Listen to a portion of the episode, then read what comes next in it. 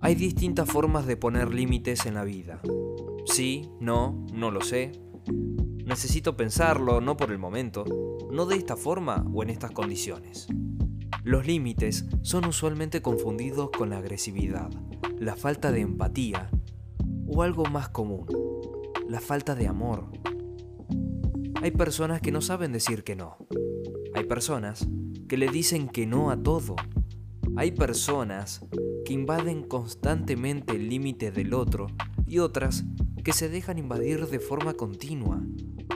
El límite es la frontera que se crea entre mi necesidad personal, la del otro, y lo que ambos queremos aportar o recibir del ambiente.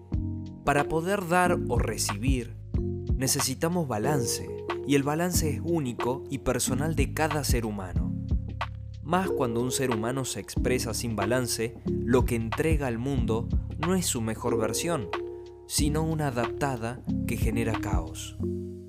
¿Por qué no suele ser dificultoso poner límites o ponemos demasiados?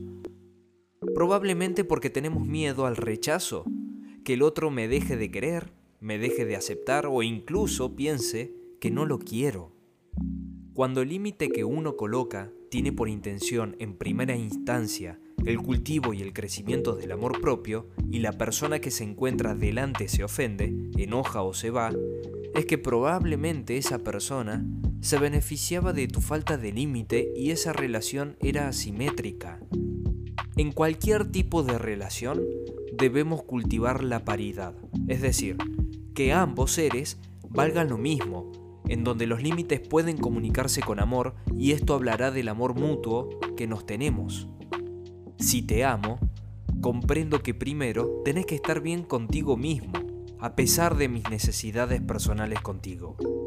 Y que si estás bien, cuando quieras relacionarte conmigo me darás tu mejor y más amorosa versión. Allí nadie estará tomando de más ni entregando de menos, y pasaremos del caos al equilibrio y es solo en el equilibrio que la evolución ocurre. Nicolás Appelt